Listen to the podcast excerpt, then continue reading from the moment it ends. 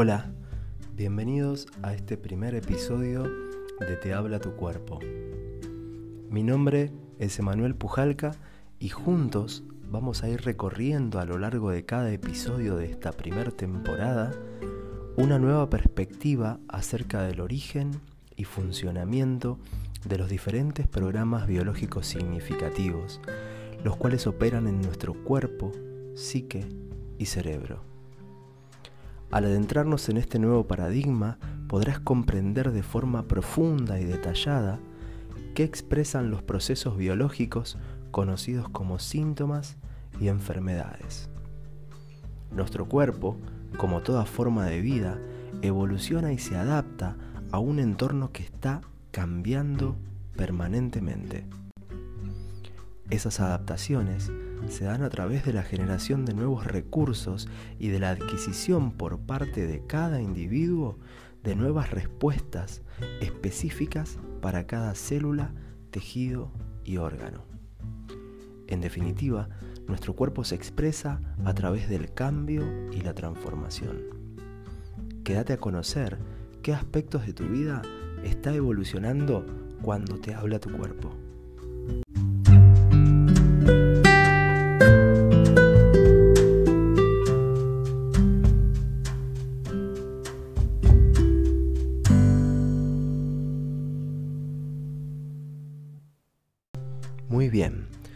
Arrancando entonces con este primer episodio en el cual lo primero que me gustaría transmitir lo que me parece más importante es cuál es la naturaleza de los programas biológicos. Vamos a hacer un recorrido por las cinco leyes biológicas de Hammer para que primero cada uno de ustedes pueda comprender cuál es la estructura en sí. Y a partir ya del segundo episodio vamos a ir em, recorriendo cada programa especial de la naturaleza, em, cada síntoma, cada enfermedad, dentro de los distintos sistemas del cuerpo, los distintos órganos que componen esos sistemas y eh, también incluso em, distintos tejidos o distintas partes de esos órganos. Entonces, bueno, la primera pregunta que por ahí nos surge es, ¿qué es un programa biológico? Y simplemente para responderla, basta con detenernos un momento y corroborar que para estar vivos requerimos del funcionamiento de programas. Podemos observar, por ejemplo, que en este momento nuestro corazón está latiendo, que estamos respirando, que estamos digiriendo lo que seguramente comimos más temprano y que ninguno de nosotros está poniendo su atención consciente en ninguno de esos procesos, así como en miles de otros procesos que en este momento están ocurriendo eh, automáticamente en el cuerpo de cada uno de nosotros. Entonces, eh, estos, estos programas son los programas biológicos normales, los programas biológicos que eh, permiten que estemos vivos, pero también y ante determinadas circunstancias se activan programas biológicos especiales. En estos casos, las respuestas especiales de esos programas tienen el sentido de aumentar o disminuir nuestras funciones básicas para que podamos responder a un entorno frente al cual interpretamos que no tenemos capacidad de respuesta. Para poder comprender cómo se activan estos programas especiales, vamos a recurrir a la primer ley biológica de Hammer. La primera ley biológica, la que Hammer llama la ley férrea, está compuesta por tres criterios que determinan qué aspectos en la realidad de una persona activan un programa especial con pleno sentido biológico. Que una situación requiera o no de la activación de un programa biológico especial depende casi exclusivamente de las estructuras de percepción de cada individuo. Hammer establece que para que se active un programa debe haber una situación vivida en bioshock. A este tipo de situaciones la llamó, en honor a su hijo, DHS, que son las siglas de Dirk Hammer Syndrome. Su hijo, el hijo de Hammer, fallece en, una situación bastante eh, compleja, recibe un disparo de arma de fuego y un poco esa situación es la que em, genera en Hammer el potencial de investigar y de descubrir todo lo que descubre con el tiempo acerca de los programas biológicos. Para que un DHS ocurra, la persona tiene que haber vivido una situación o un hecho puntual sin capacidad de respuesta. Si no ha tenido capacidad de respuesta es porque la situación fue percibida como inesperada o a contrapié, vivida de forma dramática, vivida con una interpretación de extremadamente intensa, vivida en soledad, es decir, no verbalizada, no eh, expresada, o eh, habiéndola vivido sin una contención o una comprensión de lo que le está pasando por parte de otras personas a su alrededor.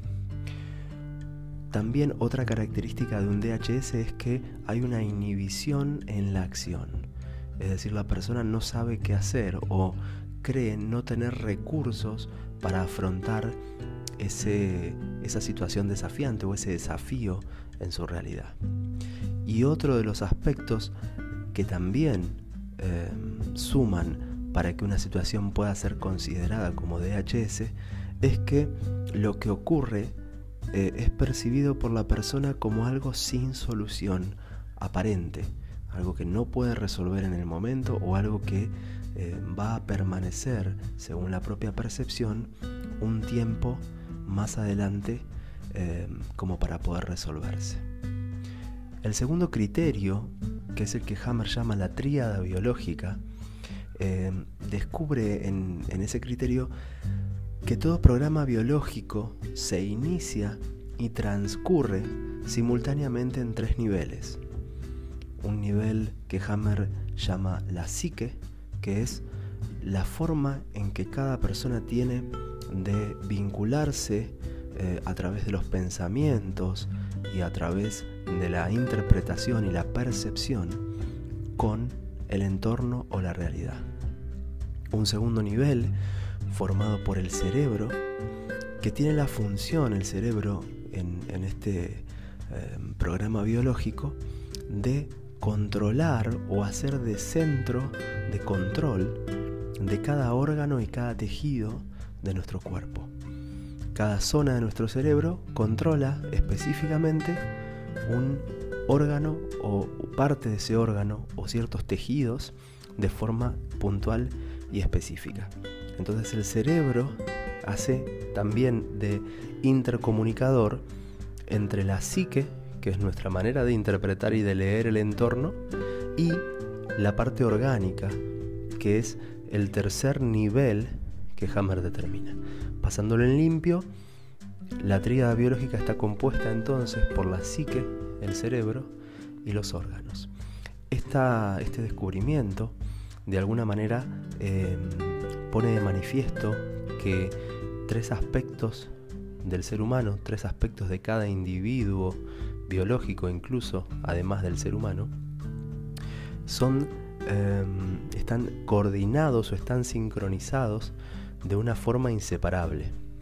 Es decir, con este, con este segundo criterio, Hammer de alguna manera está diciéndonos que todo conflicto humano es leído desde bases biológicas y esas bases biológicas las hemos ido incorporando a lo largo de toda nuestra evolución.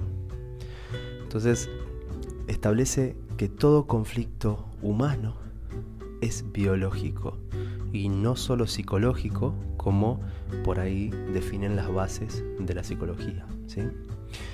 Y otra cosa muy importante es que cada eh, conflicto biológico es desencadenado por una necesidad biológica que queremos cubrir, por ejemplo, em, conseguir una pareja, y una capacidad de respuesta biológica que necesitamos poner en juego. Por ejemplo, em, atrapar eh, un bocado o atrapar o conseguir alimento para poder subsistir.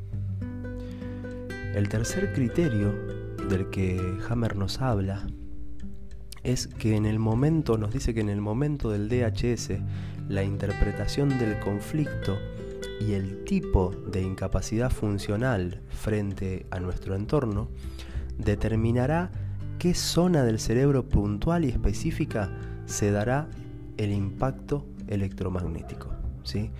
Hammer nos habla que cada zona del cerebro, bueno, funciona como decíamos recién, como un centro de control de un órgano o tejido y es conocida como relé o foco de Hammer. Tras el impacto provocado por el conflicto, se genera el foco de Hammer y comienza a cursarse el programa biológico simultáneamente en el órgano que va a comenzar un proceso de adaptación, en la psique que va a generar un cambio en la conducta y el comportamiento de la persona y a nivel del cerebro donde se va a conformar un foco de Hammer que va a mm, representar el aislar una zona específica del cerebro respecto de todo el cerebro para que esa zona en específico pueda abrirse a un proceso de edición o a un proceso de eh, incrementación de una capacidad de respuesta en términos biológicos. Cuando hablamos de la primera ley biológica, es casi ineludible detenernos en un aspecto nuestro que es la capacidad de percepción o de interpretación de nuestro entorno. Y sobre todo, pudiendo marcar una diferencia muy puntual y específica entre cómo perciben su entorno los animales y qué tipo de conflictos puede generar ese tipo de percepción, o también, en relación a los humanos, cómo percibimos nuestro entorno y qué tipo de conflictos podemos generarnos también. ¿sí? Ambos tenemos una interpretación del entorno en términos biológicos y evolutivos de supervivencia. Es decir, todo el tiempo vamos a estar evaluando si lo que sucede a nuestro alrededor está poniendo o no en peligro nuestra vida. Los humanos, a diferencia de la mayoría de los animales, por tener más desarrollado el córtex prefrontal, tenemos una capacidad de simbolizar, abstraer e imaginar. Es decir, que percibimos nuestro entorno, eh, cosas o situaciones que no necesariamente están sucediendo en el presente. Es por esto que además de vivir conflictos literales, como viven todos los animales, también podemos tener conflictos simbólicos, imaginarios o codificados.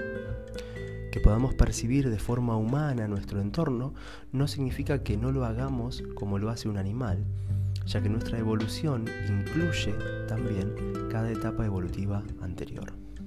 Entonces, bueno, para comprender un poco más este mecanismo de, percepción y cuál es la diferencia entre un conflicto literal y uno simbólico o imaginario, vamos a poner un ejemplo. Imagínense que somos un león y que empezamos a percibir en nuestro entorno que en los animales que nosotros cazamos ya no están en el territorio. Supongamos que ha habido una sequía y nuestras presas, supongamos que son las cebras, eh, se han ido hacia otro lugar.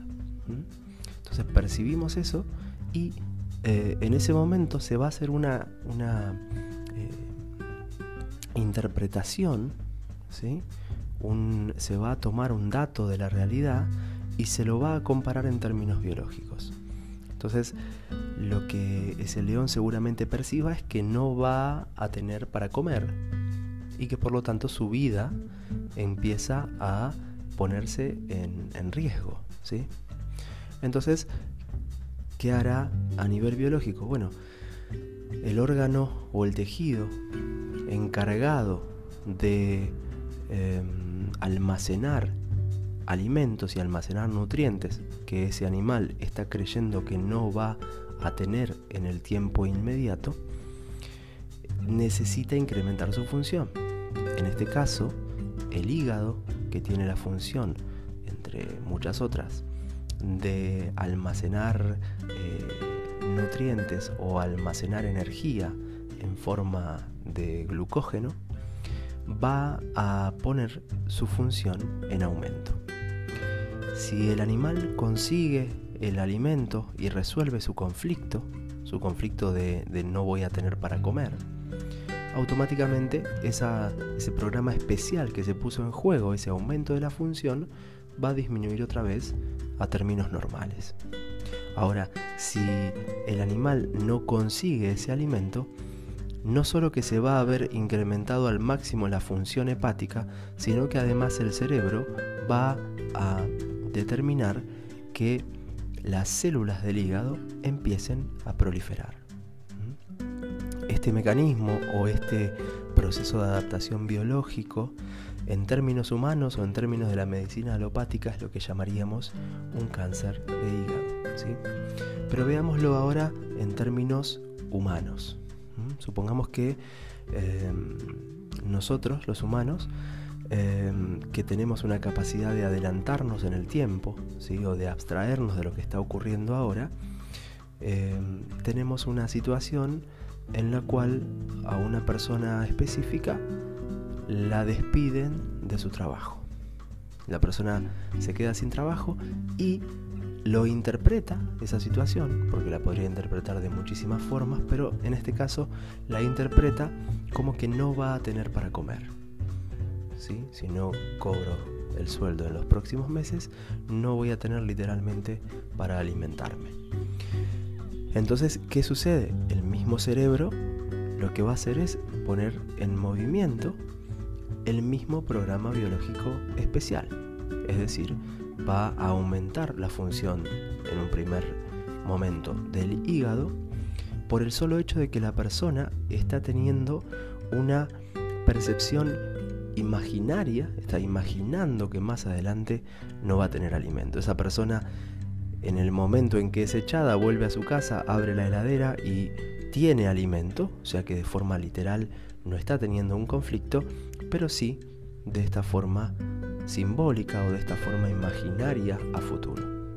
Entonces, el cuerpo biológico de ese ser humano va a responder exactamente de la misma manera que responde en un león frente a la misma percepción de no tener para comer. ¿Mm? Después también indagaremos y analizaremos un poquito más en por qué este ser humano interpreta de esa forma la situación que está en su entorno.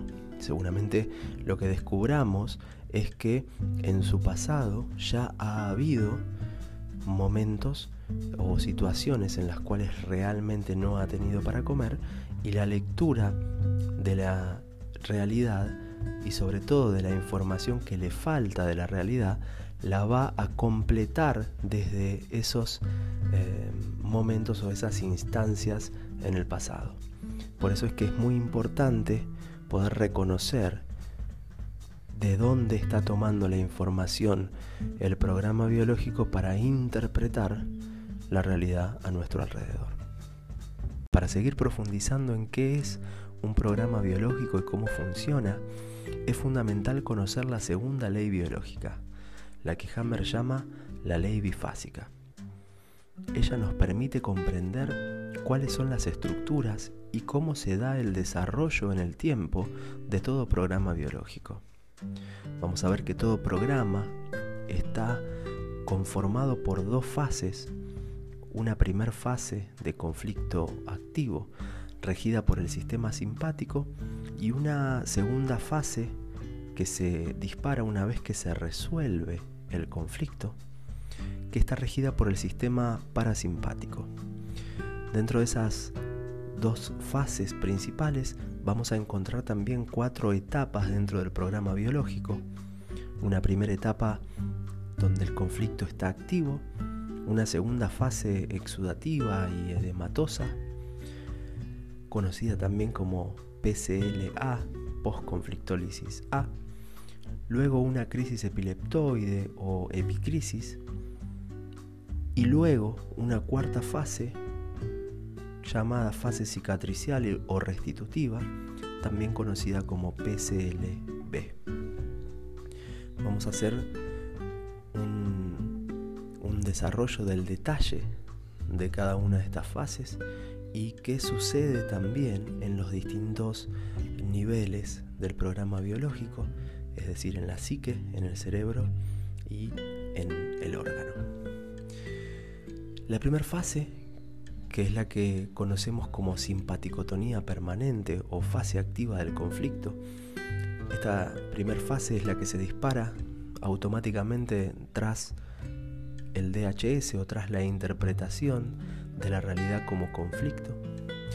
Esta fase tiene el sentido biológico de resolver el conflicto lo antes posible, o de luchar o huir para ponernos a salvo del predador, ya que si permanecemos mucho tiempo en fase activa, el cuerpo va a posponer los procesos de reparación y regulación de los tejidos y después tendremos que llevarlos a cabo todos juntos en la PCLB.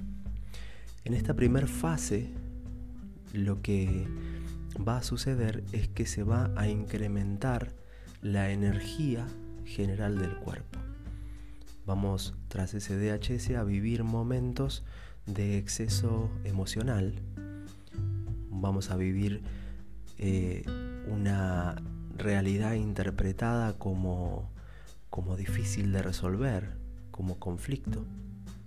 Y se van a activar distintas cuestiones, sobre todo a nivel de la psique. En la psique va a haber preocupación y pensamientos recurrentes en relación a la situación conflictiva, estrés, sensación de alerta permanente.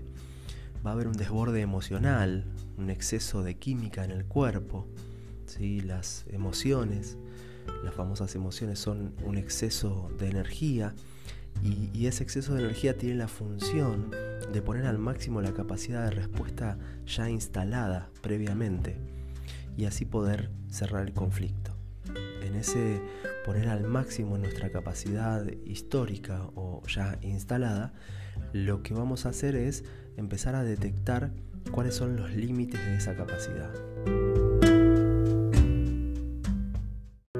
También en la fase activa, pero a nivel del cerebro, se va a observar una activación de las zonas cerebrales relacionadas con la función biológica necesaria para resolver el conflicto. Según el conflicto que se haya percibido, se activarán diferentes centros de control de los tejidos asociados, aislándolos del resto del cerebro. A nivel orgánico, en la fase activa, se podrán notar extremidades y piel frías, palidez. Si el conflicto persiste en el tiempo y sin ser resuelto, se iniciará la adaptación orgánica de los tejidos involucrados en el conflicto. El cuerpo se adapta para brindarnos mayor capacidad de respuesta. Y esta adaptación consiste en aumentar o disminuir la función de los órganos y tejidos involucrados según corresponda a cada capa embrionaria, como ya hemos nombrado hace unos minutos. Ahora vamos a la fase de reparación, o la también llamada postconflictólisis A. Esta segunda fase del programa biológico se dispara tras la resolución del conflicto o la inactivación. A veces el conflicto es resuelto o a veces simplemente ese elemento que nos generaba conflicto en la realidad simplemente no está más o desaparece.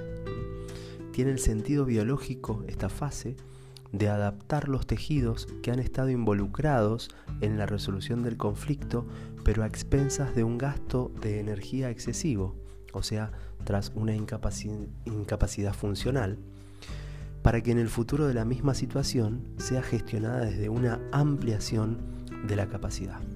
En esta fase son ampliados los límites que el conflicto ha dejado expuestos en fase activa y también se amplían las funciones de los órganos involucrados, o sea, lo que llamaríamos una biologización de la capacidad.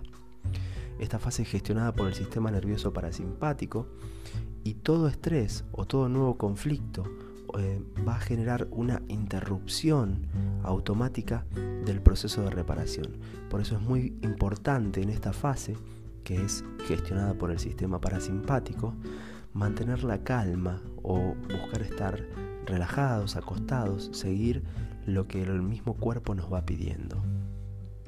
A nivel de la psique, llega el fin de la preocupación y de los pensamientos recurrentes, volvemos a tener una sensación de alivio y de tranquilidad y una gran predisposición al descanso y la relajación. A nivel eh, psicológico vamos a, a, percibirnos más introvertidos y como con una mayor necesidad de procesar aquello que sucedió en fase activa. La depresión, el cansancio extremo y la necesidad de dormir más tiempo es lo habitual. A nivel del cerebro, en las zonas relacionadas con la función biológica que se está adaptando a nivel orgánico, se va a generar un edema.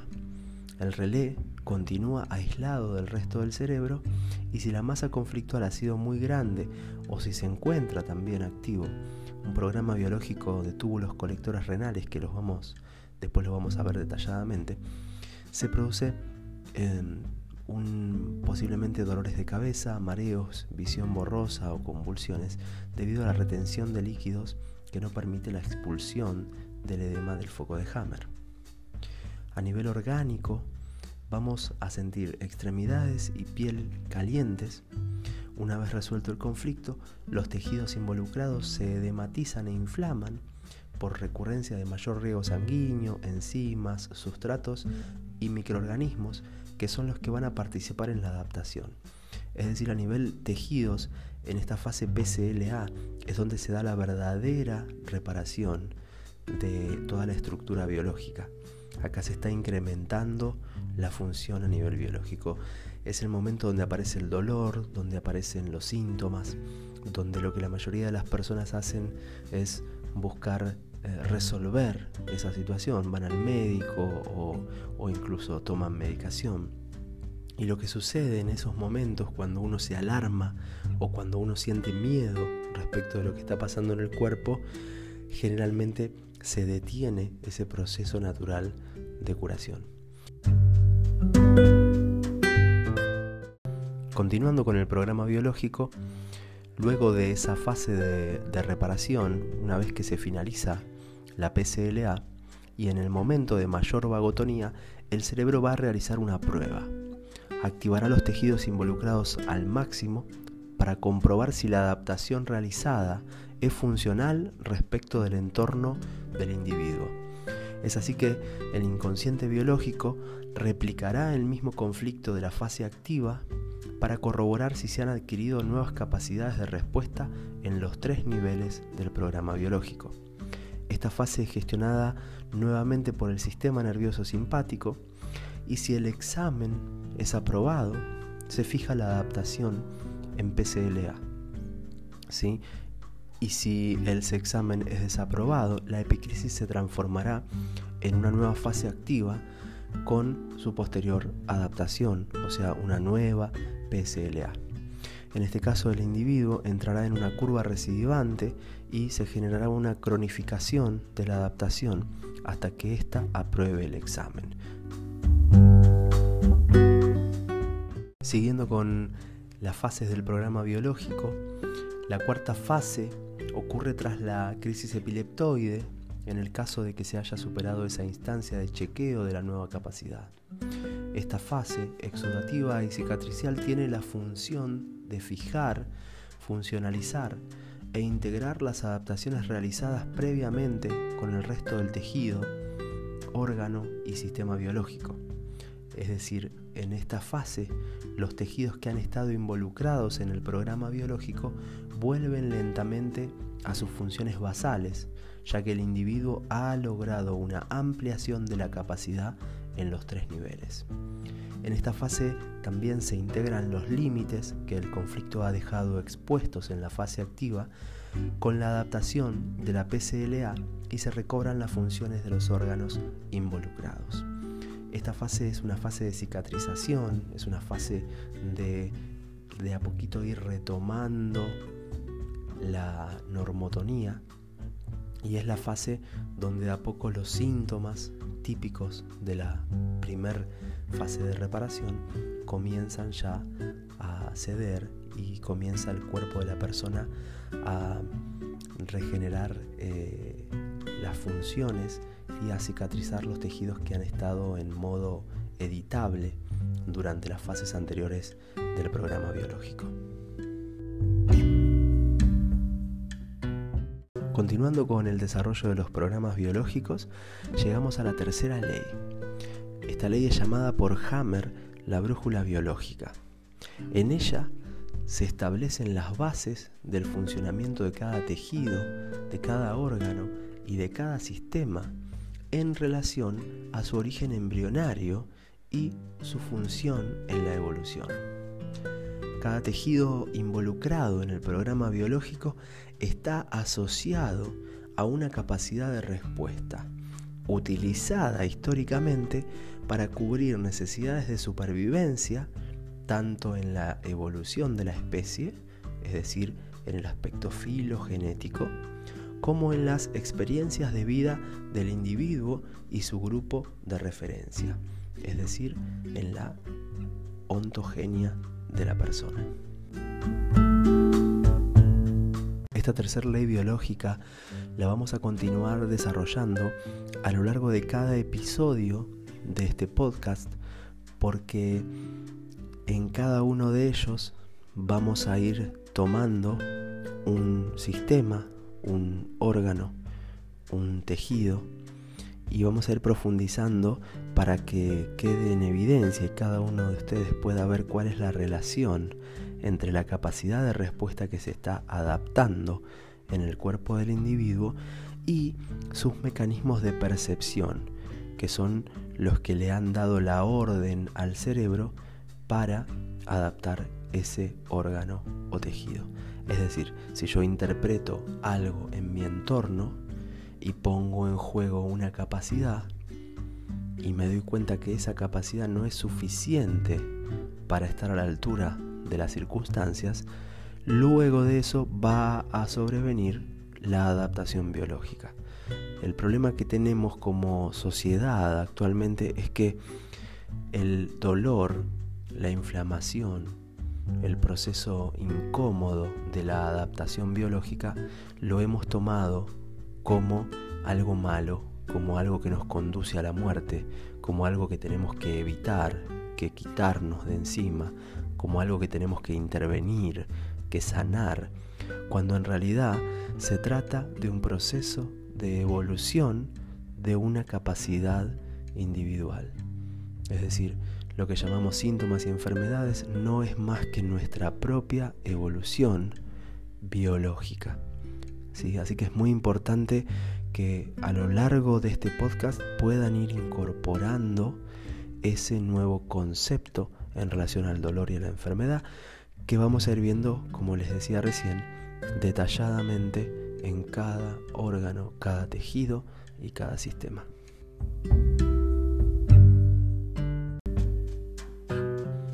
Y llegamos a la cuarta ley biológica que Hammer ha llamado el sistema ontogenético de los microbios. Esta ley nos habla puntualmente del rol beneficioso y además fundamental para la vida y el cuerpo humano que tienen los microorganismos y los virus. En esta ley, Hammer descubre que hay una relación entre el tipo de tejido perteneciente a una capa embrionaria en específico, como decíamos hace un rato, la capa embrionaria del endodermo, el mesodermo antiguo, el mesodermo nuevo o el ectodermo. Entonces hay ciertos tipos de microorganismos asociados a esa capa embrionaria porque los microorganismos en realidad tienen la función no de atacar al cuerpo y de invadirlo, sino que tienen la función de apoyar el proceso de adaptación y de remodelación que explicábamos recién que se da en nuestro cuerpo. Es decir, si los síntomas son parte de un mecanismo de evolución de las capacidades de cada individuo, los microorganismos entonces están cumpliendo ahí un rol de remodeladores o de obreros de esas estructuras biológicas celulares. ¿sí? Y no solo eso, sino que hay también un nivel de especificidad en relación al tipo de célula y el tipo de microorganismo involucrado. Por otro lado, en esta cuarta ley, Hammer da a entender que el contagio, tal como lo conocemos, de que un microorganismo pueda pasar de una persona a otra y sea el microorganismo el que origine el proceso conocido como síntoma o enfermedad, ya no sería correcto o no sería del todo así. El contagio, en realidad, se da en relación a la percepción que tiene una persona u otra en base a lo que tiene en su entorno. Y finalizando con este recorrido acerca de qué son los programas biológicos y cómo funcionan, llegamos a la quinta ley biológica. Esta ley es nombrada por Hammer como la quinta esencia y nos permite entender a los síntomas y enfermedades como programas significativos de la naturaleza con un sentido biológico. Esto dista muchísimo del concepto actual establecido acerca de síntomas y enfermedades, donde se busca sanar, se busca evitar, se busca corregir esos síntomas, cuando en realidad, como veníamos explicando, tienen un sentido evolutivo, un sentido biológico, tienen un eh, sentido de mejora de una capacidad en el individuo y que por lo tanto no hay que curar no hay que intervenir, no hay que hacer absolutamente nada, porque estos programas biológicos fueron pensados y fueron desarrollados por la misma naturaleza a lo largo de miles y miles de años en la evolución. Este concepto acerca de los programas biológicos cambian rotundamente la definición de síntomas y enfermedades, no solo de la medicina alopática, sino de también de muchas eh, corrientes alternativas mm, dentro de la medicina que ven al síntoma como algo malo, como un error del cuerpo o como un defecto en la forma biológica, cuando en realidad desde esta quinta ley biológica y también en base a lo que les fui contando, este programa biológico vendría en realidad a generar evolución.